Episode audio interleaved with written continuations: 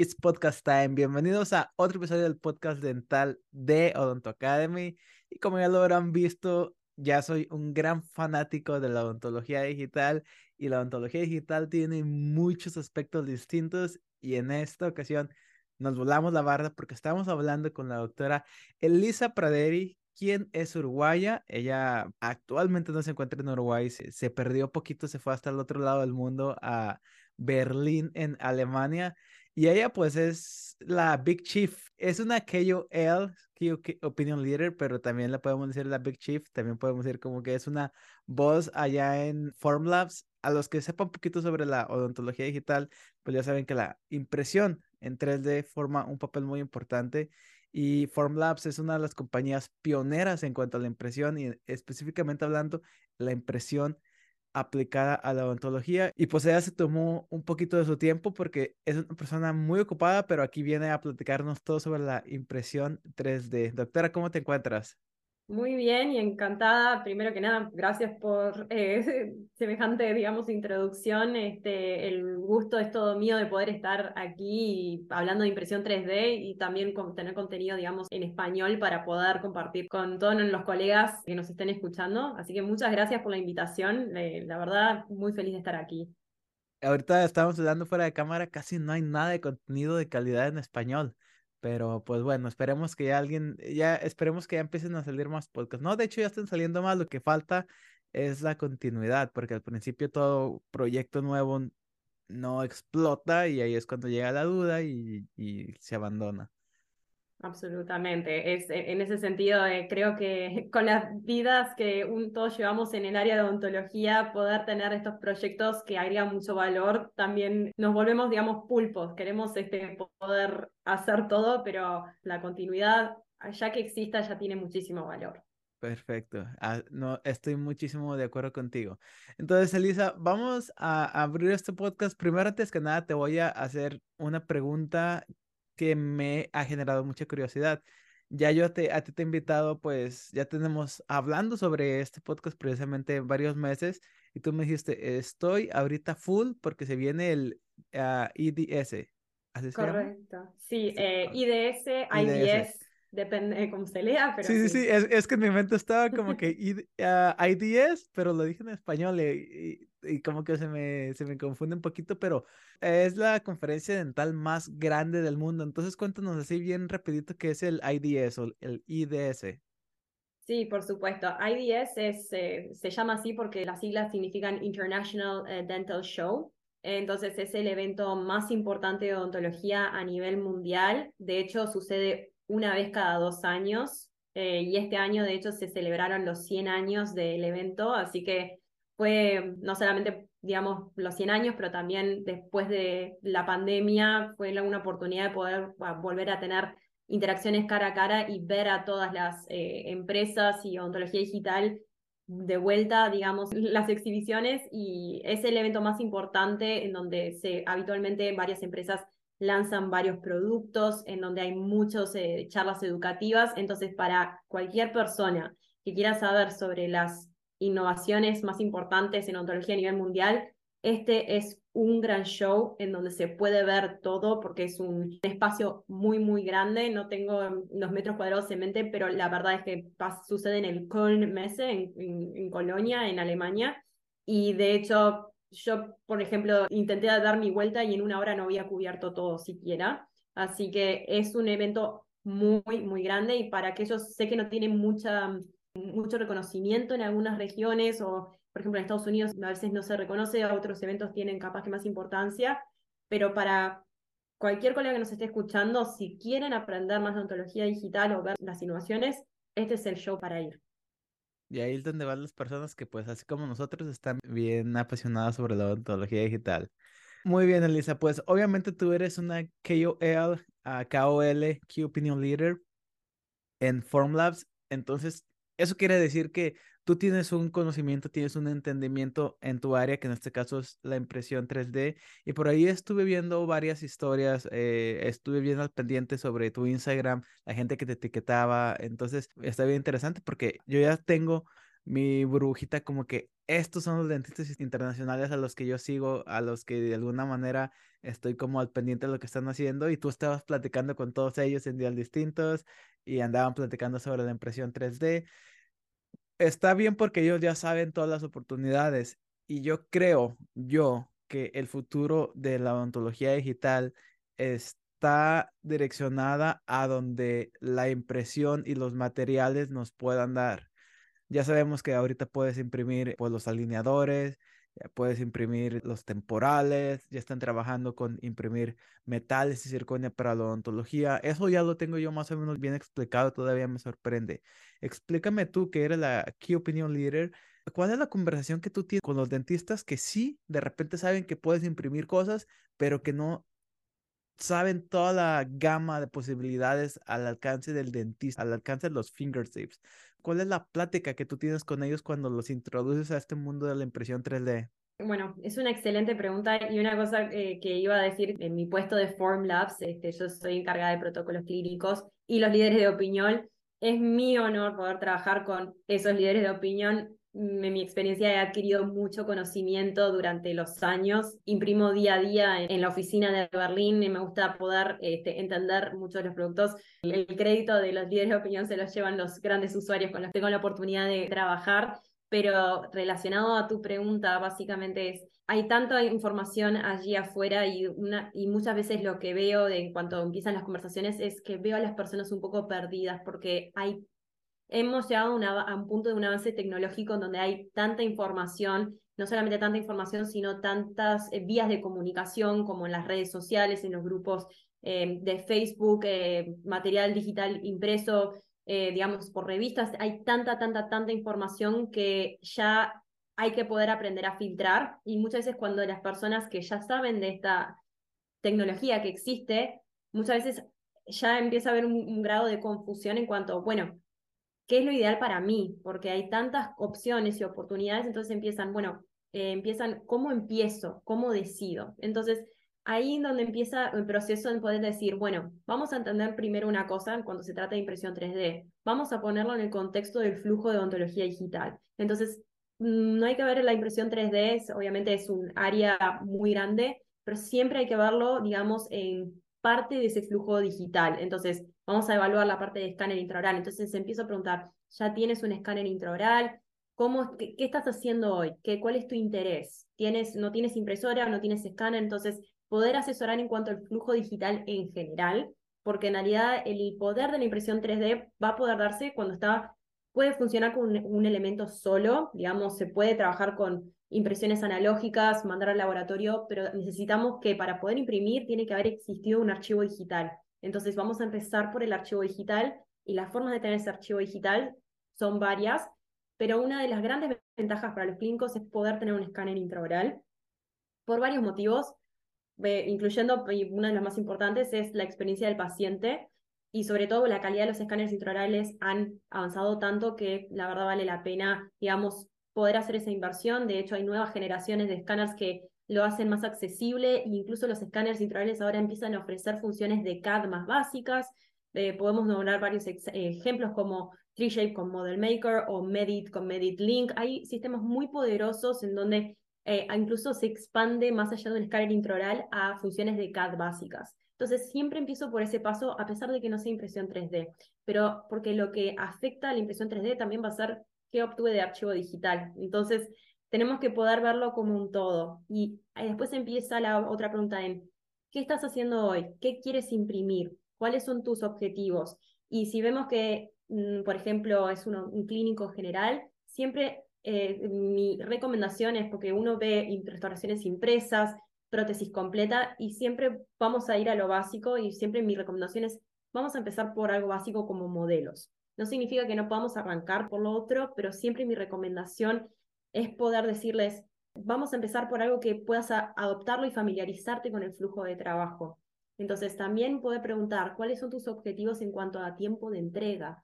¿Lo quieres entregar en el día? ¿Lo quieres entregar? ¿Quién va a manejar la impresora? ¿Vas a ser tú? ¿Lo va a hacer la asistente dental? ¿O, el, o quién del equipo técnico va a estar, digamos, a disposición? Entonces, hay varias preguntas que hay que preguntar para poder guiar. Entonces, siempre mi recomendación es entender los actores en este flujo de trabajo y los objetivos en cuanto a tiempo permite guiar las decisiones. Vamos a empezar allí, entonces ahí ya se empieza a generar ese embudo para toma de decisión de el ecosistema, básicamente. Entonces, eh, siempre empiezo por eso, empecemos a determinar los objetivos, siempre se puede crecer, pero vamos a empezar por lo básico para que sea escalable, accesible y después crecer. Siempre eh, después tenemos un roadmap en el Dental Academy de Formlabs en cuanto a si estás empezando aplicaciones con nivel de expertise intermedio y después más avanzado, de acuerdo a la complejidad de la aplicación y el protocolo que tiene de impresión.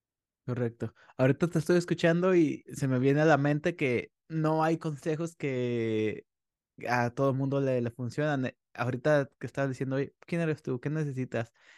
como un arquitecto, o sea, oye, ¿quién eres tú? ¿Quieres una casa con un jardín bien grande? O a lo mejor a ti te interesa más tener eh, un parking, o a lo mejor quieres tener cinco niños con 20 perros. Entonces, porque cada persona tiene una necesidad distinta, ¿verdad?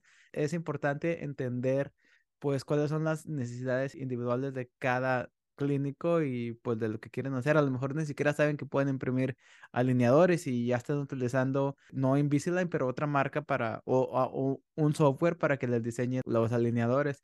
Muy bien, entonces vámonos un poquito para atrás, tipo Netflix. Nos das una introducción bien grande y ahora vamos a hablar sobre ti y ya le seguimos sobre la odontología y la impresión digital propiamente dicha. ¿Quién eres tú? O sea, ¿qué hace un uruguayo en Alemania? ¿Cómo fue que te interesaste en la odontología? Cuéntanos un poquito más de tu vida personal, dental personal.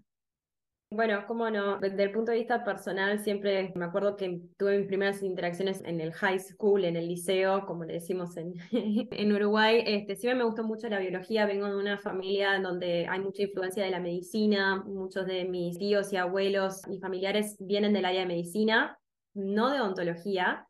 Y siempre me interesó mucho la salud, siempre me parece una profesión que es la vocación y queda bien clara cuando uno quiere ser eh, médico, pero lo que me atrajo, la, digamos, de poder entender la biología es la odontología tiene un componente de arte y estética muy importante y siempre fui una persona que me gustó mucho el arte. Eh, de hecho, siempre intenté, mi siempre me encanta ir a los museos, poder estudiar historia del arte, hice unos cursos de historia del arte y el hecho de poder poner la biología con otras áreas de conocimiento siempre me resultó fascinante y tiene su origen también después en cómo me interesó la impresión 3D pero básicamente ontología siempre me resultó como Smile Architects, como dice el doctor Christian Gochman, y creo que hay un componente de estética, de arte y manualidad que es la medicina, no es que no lo tenga, sino que la odontología se hace muy evidente porque tratamos con parámetros de estética muy, muy que tenemos que cumplir. Entonces, si, ¿cómo empezó todo eso? Entonces decidí comenzar odontología, pero mi beta, digamos, de interés por el diseño siempre fue muy fuerte, entonces eh, tomé unos cursos de diseño gráfico también, siempre me gustó mucho diseñar en CAD, Photoshop, eh, Illustrator, nunca me voy a olvidar, en mi primer año de la universidad mm, iba dos veces por semana al curso de diseño gráfico y por la tarde a odontología, y mis compañeros, en, tanto en diseño gráfico como en ontología, me dicen, ¿qué estás haciendo? ¿Por qué estás haciendo eso? Y yo digo, me gustan mucho las dos cosas y más con los años pude entender y cuando la primera vez vi a alguien diseñar en CAD, dije, por fin tiene sentido. Entonces me di cuenta que muchas veces los diseñadores gráficos terminan siendo excelentes CAD designers. Entonces son eh, skills y se puede ver una interacción de las áreas en donde no me daba cuenta en aquel momento que podía existir una eh, coexistencia de skills de ontología con diseño gráfico. Entonces, la ontología digital se abrió ahí como me di cuenta que, wow, esto es todo un nuevo mundo. Y así es como me interesé de, en odontología, pero también después, digamos, el preámbulo de odontología digital. Y la impresión 3D vino como, digamos, una consecuencia, porque sé que me estoy avanzando un poco, pero... No, está perfecto. Sí, después me decidí tomar un curso de Exocad con Juan Carlos Palma en Madrid, excelente formador de Exocad. La verdad es que aprendí muchísimo, hice un curso clínico intensivo, aprendí más sobre Exocad y después este, empezó la impresión 3D, ya venía estudiando muchos estudios de investigación, veía que la impresión 3D empezaba a surgir mucho más y también me gustan mucho los materiales dentales, entonces dije, wow, si podemos imprimir materiales dentales, ¿qué significa esto para el desarrollo y RD del el futuro de los materiales, dictaminan todo lo que vamos a hacer después en la clínica, acorde a esos nuevos materiales. Entonces, así es como surgió el proceso, básicamente. Los credentials te graduaste en el 2017. Sí. Creo que, creo que tienes un proceso muy acelerado porque pues obviamente te graduaste en el 2017, todos estamos confundidos, todos estábamos muy jóvenes y ahorita nos acabas de mencionar que no tienes a ningún dentista en tu familia como que te estuviera guiando, pero ¿cómo le haces para ser alguien que está recién graduado de la universidad para llegar en menos de cuatro o cinco años a formar parte de una clínica, de una empresa de ontología digital tan importante como lo es Formlabs? Porque sí entiendo que te gustaba la ontología digital, sí entiendo que de repente tomaste un curso de Exocad, pero a mí me gusta la ontología digital y yo estoy a punto de tomar un curso de Exocad y no estoy ni remotamente cerca de estar como trabajando en estas áreas. Cuéntanos un poquito más sobre de tus días posteriores a la escuela dental, o sea, ¿qué hacías tú de diferente? Porque seguramente eras una vaca púrpura. Cuéntame qué eran las, las acciones que te convertían en una vaca púrpura. Eh, bueno, básicamente eh, varias cosas. Si bien me gradué en el 2017, la formación en cómo estaba eh, estructurada la carrera en aquel entonces era, teníamos que cumplir con los años de la carrera de odontología y yo terminé, de hecho, de cursar y aprobar todo en el 2015. Terminé allí, pero cambió la currícula ahora en la universidad en la que estudié y pero que en aquel momento había que eh, hacer una tesis de grado, entonces esto significaba o hacer un tratamiento en un una rehabilitación completa en un paciente o hacer una tesis de investigación. Por lo pronto, lo que yo decidí es lo mismo que sé que estabas haciendo tú, es decidí trabajar en el servicio de urgencia para ganar más experiencia clínica, que ya veníamos con buenas bases durante la carrera de formación, pero poder ver más casos de urgencia, que eso eh, la verdad que una gran oportunidad, pero al mismo tiempo siempre fui fan de la investigación, entonces decidí hacer un estudio de investigación. Y de hecho, eso fue entre 2015 y 2017. Me dediqué a hacer el trabajo de investigación, que lo hice sobre todo de odontología estética y una evaluación antropométrica de las proporciones dentarias en la sonrisa, que nos guían los parámetros estéticos. Ese año, en el 2017, me gradué, pero fui también en el 2018 presentar el trabajo a la IADR con, bajo los premios Hatton. Este, entonces, eh, fue como los días posteriores, pues fue muy en torno a la servicio de urgencia, hacer la tesis de investigación, pero lo, que marcó para mí el turning point fue, me acuerdo estar en el servicio de urgencia, haber tomado una impresión definitiva para un puente en el maxilar superior y me acuerdo que estaba súper orgullosa de mi impresión porque tuve un gran docente, el doctor Jorge Pedro Corts, que, que, la verdad, excelente docente y está tan orgullosa de mi impresión y siempre me, me, voy a llevar ese concepto. Pero recuerdo ir con mi impresión al laboratorio dental en el siguiente piso de la institución, donde estaba trabajando en la universidad y recuerdo ver el sistema CAD por primera vez. Y digo, miraba mi impresión y miraba el, estaban diseñando, tenía un escáner de mesa, pero sabía ya Claro, hay escáneres intraorales, ya había escuchado, pero no era la primera vez que lo veía y miraba mi impresión y miraba el diseño CAD y dije, tengo que aprender todo de vuelta. Tengo que, hay todo un mundo y si yo me acabo de graduar y esto es lo que ya está allí y no tengo conocimiento alguno, entonces tengo que ponerme a estudiarlo por mi propia cuenta. Y eso fue lo que me llevó a la motivación a entre buscar más odontología digital, poder entender el escáner intraoral, poder ver los softwares que estaban usando en aquel momento en el laboratorio, poder meterme en PubMed a buscar estudios de investigación. Entonces fue mucho eh, conocimiento autodidacta por un tema personal diciendo, quiero poder aprender odontología digital porque creo que esto es no solo el presente, sino el futuro y seguramente si esto sucedía en Uruguay, ya estamos muy tarde. Entonces fue como una visión en ese momento, decir, me tengo que formar en esto, tengo que aprender, y fue todo estudio por mi propia cuenta. Después, por determinados contactos, eh, supe la existencia de Exocad, y bueno, allí hice el curso de Exocad en Madrid, pero sobre todo la impresión 3D ya era el siguiente paso. Y bueno, y eso fue que descubriendo eso y en, su momento eh, Formlabs no estaba dedicado a ontología, de hecho, cómo surgió la ontología en Formlabs es una historia muy inspiradora, este, la, la puedo compartir, pero fue básicamente Formlabs estaba empezando en odontología y ni siquiera tenían a nadie, eh, que, o sea, sabían en el área dental. Correcto, no había una división dental dentro de Formlabs, entonces lo veía tanto en estudios de investigación, por una conocida que vivió en Berlín, también supe el nombre, por ese lado, con los estudios de investigación, dije, aquí hay algo, fue como empecé a, a conocer Formlabs en ese sentido. Correcto. Oye, está bien interesante tu historia y definitivamente se ve que te encanta la ontología digital. están brillando los ojos, inclusive más que mí cuando hablamos de la ontología digital. Todo el mundo tiene su motivación en ese sentido. Eh, por lo pronto, bueno, la verdad que es un tema que motiva mucho y la verdad es que con tanto mérito, digamos, súper orgullosa de los flujos de trabajo convencionales y me parece que son grandes cimientos para poder entender la belleza de la ontología digital pero lo que puedo decir es que Formlabs y cómo surgió, y quiero compartir esta historia, es que en el momento que tomamos herramientas de otras áreas de conocimiento es donde puede surgir innovaciones que de repente dentro de por estar solo en odontología no somos capaces de ver o no somos capaces de tener ese creative thinking. Y tanto así que cuando ortodoncistas empezaron a ver que podían imprimir con impresoras a un bajo costo versus impresoras mm, que habitualmente las impresoras 3D Exacto.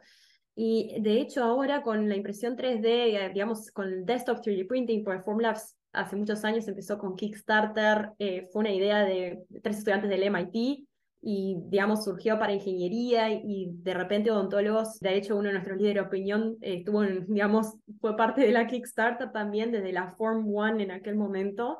Y hay visionarios en odontología que se dan cuenta de las oportunidades y empezaron a tomar un objeto de que viene del área industrial o para dedicado a ingeniería para las propias aplicaciones y se dieron cuenta que podían imprimir modelos de muy buena calidad para hacer el termoformado de alineadores. Entonces, la verdad que la innovación está en las manos y está al alcance de quien quiere ponerlo a prueba y exacto. Y la interacción de áreas es lo que nos permite innovar, porque la verdad es que y podemos tomar de ingeniería, de joyería, de la industria aeronáutica, de medicina, tantas cosas y de repente materiales hoy en día, impresión 3D de otras áreas, que muchas veces hay proyectos que digo, wow, este material de ingeniería puede servir para imprimir una mandíbula para simular hueso de repente. Entonces, permite generar esa interacción y de repente crear nuevas soluciones. Y de hecho creo que esa es la historia favorita de mi roommate. Mi roommate ahorita se va a ir a Harvard a Perio y está trabajando para The Foresight Institute. E, él está evaluando patentes ajenas a la odontología. Está trayendo como que los proyectos, mira, esto se está utilizando en la industria de urología, esto se está utilizando en la industria X, Y, and. Entonces, está como trayendo como ideas para aplicaciones odontológicas y esa es la historia que le gusta de que en Formlabs pues obviamente ellos ya estaban como impresión 3D, 3D, 3D y alguien notó que hay una tendencia de dentistas que se estaban empezando como a pues a imprimir, entonces ya metieron como que el área para dentistas como, ah, mira, seguramente hay algo, se pusieron a hacer su market research y dijeron, ok, le tenemos que invertir aquí. Exacto, sí, por eso, en el sentido de que hay que poder estar actualizándose y esto en cuanto a cómo alguien termina de su formación en otra, hay que hacer formación continua, mantener, digamos, los circuitos de creativos también latentes, porque eso es lo que nos va a permitir detectar nuevas oportunidades y poder tomar y lo mejor y, bueno, poder entender, digamos, estas tecnologías. Entonces, la formación continua, el thirst for knowledge tiene que ser algo que tiene que estar latente, no solo para actualizarnos en los nuevos tratamientos y soluciones, sino también porque, digamos, nos va a traer muchos beneficios. Es nuestra responsabilidad también, mantenernos al día, pero también hay muchos beneficios para quien quiera poder entender más sobre la innovación. Correcto. Oye, te tengo una pregunta más, no, no relacionada a esto. Tengo una compañera que ahorita que dije, no, te brillan los ojos cuando estamos hablando de la ontología digital. Y te iba a decir, a mí me brillan cuando estoy hablando de ontología digital y comida y tacos. Y se me vino a la mente que una compañera está, su novio es alemán y lo fue a visitar como dos semanas y me dijo que la comida es bien mala. O sea, no mala, sino como tasteless, como que muy sin chiste. Me, ¿Verdad o mito? Creo que después de cuatro años yo ya adopté la gastronomía y creo que también en ese sentido, si me dan a, elegir la gastronomía que me gustaría consumir, de repente preferiría otro tipo de cosas, pero creo que después de cuatro años aprendí a apreciar muchas cosas de la gastronomía local Eh, que bueno, creo que... Pretzel y salchichas en todos lados. Sí, pretzel y eh, exacto, schnitzel también, este, pero la verdad es que la gastronomía es cierto que es muy particular a esta área, pero creo que uno también se encariña después de tantos años también. Bueno, toma varios años acostumbrarte, en especial nosotros los latinos que tenemos una cocina exquisita. Eso sí he escuchado como que a lo largo de muchas culturas que siempre está la comida latina ahí como en el top 3 de los cuisines. Bien, entonces vamos a, ahora sí hay que hablar de la impresión 3D propiamente dicha, ya nos contaste de ti, ya nos contaste de Formlabs, ya nos contaste pues un poquito de todas las generalidades de esto, pero mira, de vuelta, poniéndome como ejemplo a mí, que yo siento y yo me quiero poner en el rango o en la sección de las personas, de los dentistas que creen que les interesa la odontología digital, que les apasiona. A mí me tomó mucho tiempo y fue difícil entender la impresión propiamente dicha porque tienes razón, hay muchísima información. Pones en YouTube 3D Impression y te aparecen desde los ingenieros, desde los geeks que están totalmente fuera del área dental. Y sí, o sea, son los mismos tipos de impresoras, hay distintos tipos de impresoras, algunas se utilizan al dentales, algunas no, tu compañía utiliza de un tipo, otras compañías dentales utilizan de otro tipo, tenemos que tomar en cuenta los materiales, tenemos que tomar en cuenta muchísimos aspectos. Y cuando yo estaba como que viendo los videos en YouTube y tratando de aprender on my own, como que sí me rasqué un poquito la cabeza y dije, ay, estoy un poquito confundido. Aprendí decentemente bien cuando me metí al curso del IDD, Institute of Digital Dentistry, y ahí como te lo que lo dan bien masticadito, pero todavía es como que, ok, ahora ya puedo leer artículos científicos, porque a mí lo que no me gusta es leer algo y no saber qué es eso. Entonces, por eso literal dejé de leer como papeles como por una semana, porque es que yo no entiendo. ¿Cómo voy a entender un artículo que no entiendo y tener un pensamiento crítico y tener poder juzgar este papel. Y desde ahí me metí de lleno. Entonces, yo sé que este es un tema muy complicado. Yo sé que el factor de ingeniería es algo bien complicado. Yo me tardé una semana hasta que dije, ajá, y ahora sí ya entiendo. Pero entonces, simplifícanos y cuéntanos más o menos de una manera bien fácil cómo es pues la impresión 3D. Sí, es una excelente pregunta y de hecho los cursos de IDD eh, son muy buenos, gran plataforma para poder aprender más, de hecho. Básicamente, ¿qué es la impresión 3D? El nombre lo dice, estamos creando un objeto 3D por impresión, pero hay que poder entender, nosotros tomemos algo que conocemos, nosotros conocemos solamente las restauraciones fresadas y poder entender que eso es un proceso de fabricación sustractivo. Entonces es importante entender, impresión 3D es fabricación aditiva. Entonces, empezar por el punto de entender impresión 3D, estamos creando un objeto por adición en comparación, por ejemplo, con las fresadoras, que es por sustracción, eh, por remoción de material. Entonces, poder entender la impresión 3D, estamos aquí imprimiendo un objeto por la adición de material. Ahora, la impresión 3D, es, eh, de vuelta, es un proceso entonces de fabricación aditiva que eh, tiene muchas, muchas, muchas familias. Y ahí es donde empieza gran parte de la confusión. Hay tantas familias de impresión 3D, como puede ser FDM, SLS, Material Jetting, polimerización tipo BAT, y todos estos términos son todos nuevos. Y de hecho hay un muy buen artículo de 3D Hubs, este, que después lo podemos compartir, que explica sobre las familias. Pero poder entender que dentro de la odontología estamos tratando de impresión 3D y habitualmente lo que se ve en lo que es clínica, hay varias otras, digamos, variantes y nuevas tecnologías que surgen que agrega complejidad para poder entender, pero pueden entender que la impresión 3D en odontología habitualmente utiliza lo que es la polimerización tipo VAT. Y no se asusten de este término. Básicamente lo que está refiriendo es que estamos utilizando la fotopolimerización para crear un objeto, cosa que el concepto que ya conocemos, por suerte, con las resinas compuestas. Entonces, en odontología 3D estamos haciendo fabricación aditiva y habitualmente utilizando tecnología de polimerización tipo BAT. ¿Por qué? Porque habitualmente esta tecnología consiste en que vamos a tener una resina líquida en donde va a haber unas de luz que va a curar cada capa que va a crear ese objeto. Entonces, es, básicamente la impresión 3D es un medio de fabricación que nos va a permitir crear objetos si utilizamos polimerización tipo BAT por la adición de múltiples capas. Ahora, Esto se puede volver un poco más complejo, en donde dentro de esa familia de polimerización tipo BAT vamos a tener subcategorías, porque ¿qué variables se empiezan a jugar? Tenemos la resina líquida, la variable empieza a ser cómo se proyecta ese haz de luz. Se proyecta, digamos, hay un proyector que lo hace, hay un láser, cómo es que funciona. Y ahí es donde empiezan a dar varios estudios de investigación y van a ver nuevos términos como puede ser SLA, DLP, LCD. Entonces esas son subcategorías dentro de la polimerización tipo BAT. Entonces, es un medio de fabricación aditiva. A veces muchos clínicos o profesionales no saben que existen varias familias y es lo que lleva a la confusión.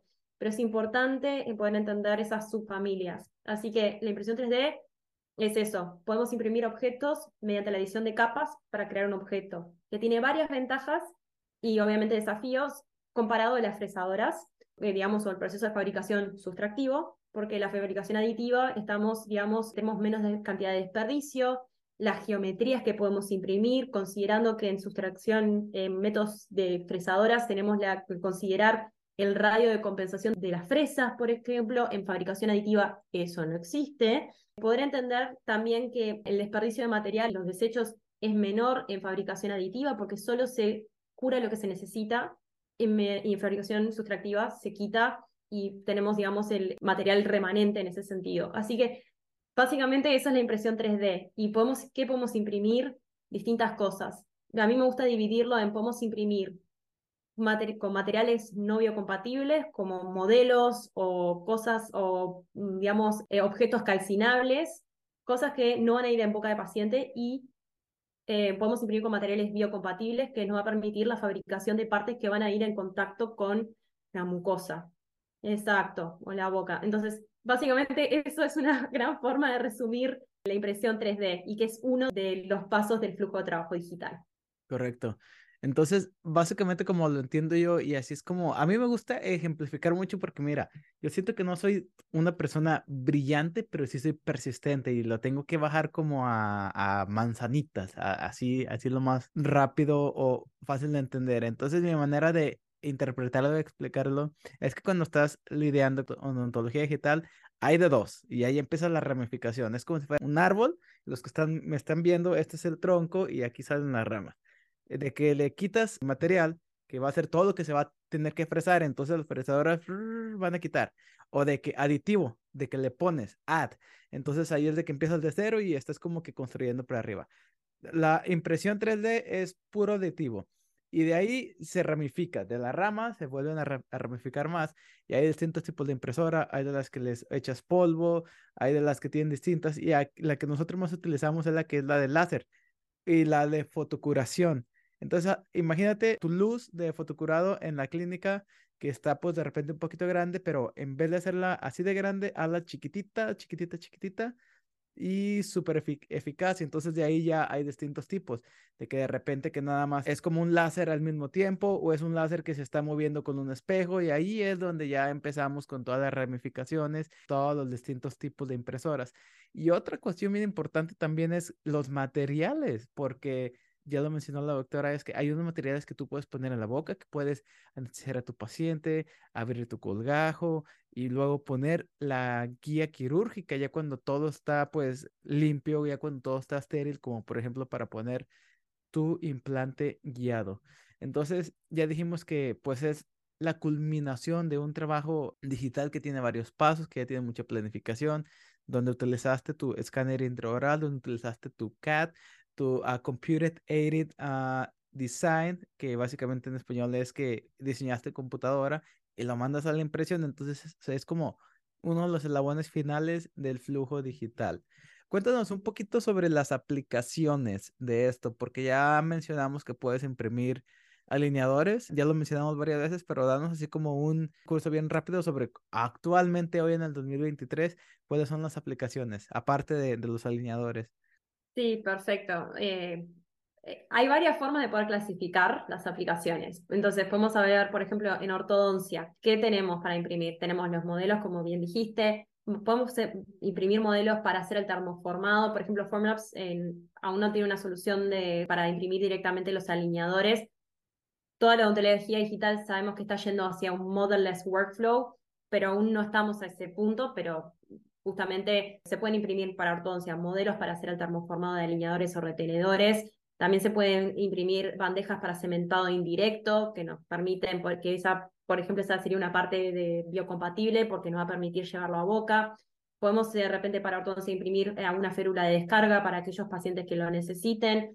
Entonces, esas son como aplicaciones de ortodoncia. Y después podemos ver las aplicaciones dentro de odontología restauradora, prostodoncia, en donde podemos ver, por ejemplo, también imprimir modelos, por ejemplo, para con el encerado diagnóstico que podemos utilizar para fabricar la llave de silicona y ya hacer el en boca. Podemos hacer impresión de restauraciones provisionales, que eso es un gran tema hoy en odontología restauradora, sobre los materiales impresos para provisionales, pero también para restauraciones permanentes. Entonces eh, varían, obviamente hay que evaluar bien las propiedades mecánicas, espesores mínimos, guías quirúrgicas para, digamos, eh, la colocación de implantes, cubetas de impresión definitiva, que sabemos que a pesar de que los escáneres intraorales están volviendo cada vez mejores y la verdad una calidad impresionante, sabemos que para casos de repente en donde tenemos totalmente desdentado o, por, ejemplo, para mm, casos de implantes, tomar una impresión con una cubeta definitiva sigue siendo, digamos, lo que nos va a garantizar tener excelente, digamos, registro para hacer el diseño definitivo. Y al mismo tiempo empiezan las prótesis completas, también se pueden imprimir directamente con resinas, digamos, de base y resina dentocoloreadas y hay distintos colores eh, disponibles. Y así también como objetos, esto más para laboratorio, objetos calcinables, entonces es como una forma de integrar flujos convencionales, en donde en vez de hacer el patrón de cera con el cerado manual se puede hacer digital, pero después se hace el proceso tradicional para el colado o el prensado, entonces hay distintas opciones, pero básicamente se puede dividir para aplicaciones de ortodoncia, prostodoncia, odontología restauradora. Esas son las aplicaciones que hay y he visto otras tecnologías también que están pudiendo imprimir, por ejemplo, eh, restauraciones cerámicas. Hay como mucho, mucho, mucho. Pero una de las cosas que si puedo decir es que una de las cosas que me sirvió mucho y me parece que es importante que los odontólogos o profesionales sepan es que cuando hablamos de resinas biocompatibles, es importantísimo saber que cuando los fabricantes tienen una resina, la que la traen al mercado y dicen, la, lave esta resina por 10 minutos, cure esta resina por, por estos minutos a esta temperatura, es súper importante seguir esas instrucciones. ¿Y por qué? Porque las propiedades mecánicas y la biocompatibilidad de la parte se hacen los estudios en la parte final. Entonces, romper cualquier parte del protocolo que las indicaciones del fabricante puede tener, digamos, un impacto en la parte final en cómo va a funcionar. Entonces, eso es importante entenderlo. Y por otra parte, también poder entender que en este mundo de resinas biocompatibles vamos a tener dos categorías, las que van a ser de uso único y descartables, como pueden ser guías quirúrgicas, juguetas de impresión o bandejas de cementado indirecto, pero también pueden entender que tenemos resinas para más larga duración, de repente como restauraciones impresas o prótesis digitales. Y cuando empiezan a indagar o escarbar más profundo, empiezan a ver nuevos términos, como pueden ser, esto es clase 1, esto es clase 2. Y ahí es poder entender que eh, cómo las regulaciones, mm, como cuando un material eh, se dice es clase 1, clase 2, porque eso lo usan mucho las empresas y son conceptos de repente nuevos, poder entender qué significan clase 1, clase 2, clase 2A, la regulación de dispositivos médicos en Europa, la FDA, todas estas cosas son importantes saberlas, porque cuando se enfrentan a esa información, poder entender esos términos le va a poder tomar una decisión más concientizada en cuanto a impresión 3D. La impresión 3D puede ser un tema de universidad que te va a durar dos, tres años para poderla entender propiamente dicha, pero creo que estamos haciendo un muy buen trabajo de nada más crear ah, awareness, crear como pues ese, ese conocimiento, porque de repente en Latinoamérica si estamos atrasados en cuanto a la tecnología, yo creo que por el factor económico más que nada, pero nada más como queremos que los que nos estén escuchando digan, ah, mira, yo no sabía que se podía utilizar para todo eso, como para plantar la semillita y ya que en un futuro, ya cuando estén en una mejor posición, que la clínica esté más grande, pues ya para que se empiecen a, a meterte lleno a la impresión 3D. Ya hablamos de que ahorita se está hablando de que puedes imprimir hueso, puedes tomar un CBCT, ver el defecto y puedes más o menos crear el hueso a la forma del defecto ya creamos que se está hablando sobre la cerconia. ¿Cuál es el futuro de la impresión 3D? Tú que estás ahí en los headquarters, en las juntas donde tratan de direccionar a dónde van. Muy buena pregunta y creo que se puede hay varios caminos del futuro en la impresión 3D. En primer lugar, en cuanto a materiales, sabemos que todo está yendo hacia un modelless workflow, es decir, como el futuro de la impresión 3D está en los materiales que se puedan desarrollar. Entonces, los equipos de RD y los material scientists en ese sentido tienen como un futuro muy interesante para el desarrollo de toda una nueva generación de materiales, poder probar lo que existe y desarrollar nuevas cosas. Así que el futuro va a ser hacia la producción de materiales para poder imprimir partes, digamos, end-use appliances, como le decimos, directamente. El modelo sigue siendo súper importante y no se puede descartar, sobre todo para casos de eh, restauradores muy complejos en donde tenemos comunicación con, con el laboratorio es fundamental. Pero por un lado los materiales, seguro eso va a ser el futuro. Por otro lado, también a materiales. Por otro lado, en cuanto a flujo de trabajo, lo que se viene aún más es mayor automatización. Puede ser eh, AI o puede ser, por ejemplo, cuando escaneamos o diseñamos, que el diseño se pueda hacer por inteligencia artificial o, por ejemplo, también cuando estamos, eh, puedo hablar por Formlabs en cuanto a eh, preform, cuando preparamos una parte para imprimir en ese software en donde le damos orientación al objeto, ya incluso en el preform update, en el software de Formlabs este, hace una semana, lanzamos el preform dental en donde ya se puede generar presets o, digamos, configuraciones preplanificadas de cómo quiero ese objeto. Entonces, si yo quiero imprimir objetos verticales, modelos verticales, básicamente arrastro todos esos archivos, los pongo en preform, digo, quiero imprimir así y automáticamente ya los orienta en el espacio como quiero. entonces empieza a ser más automatización de los procesos en cuanto a menos interacción y menos decisiones para reducir los errores y sobre todo poder delegar estos pasos y que sean más fácil de adoptar en clínica o también delegar al equipo, de, digamos, de la clínica que nos esté ayudando. Entonces, eso por un lado. Así que materiales, automatización. En cuanto a las tecnologías, se están volviendo cada vez más rápidas. Entonces, en cuanto al chairside eh, o same day visit o chairside printing también es algo que está surgiendo más y más y el same day dentistry es, está potenciado por la odontología digital. Antes no era posible. Entonces estamos viendo cada vez más esa posibilidad de impresión 3D en cuanto a agilizar eh, la velocidad. Y por último, eh, dos puntos que son educación e investigación. El futuro, en mi opinión, y creo que tú puedes comentar más, va a estar también en las universidades o instituciones que puedan adoptar de forma obviamente responsable todo lo que significa impresión 3D en la, en la formación de, digamos, universitaria, no solamente en curso de posgrado, sino ya desde los comienzos de la formación eh, en la carrera, porque si no preparamos las generaciones a futuro, estamos perdiendo un potencial. Sin, digamos, eh, es importante saber sobre odontología convencional, para poder entender, porque los principios de una buena impresión son los mismos en ontología convencional que la digital, no cambia, pero sí poder integrar esa tecnología porque hay estudios de investigación que dicen cómo los estudiantes tienen mayor satisfacción utilizando las tecnologías digitales, el, cuerpo docente y sobre todo los pacientes, porque hay menos visitas para hacer una prótesis versus lo que es con la ontología convencional. Hay bajas e impactos positivos de la ontología digital que no poder hacer uso de ellos.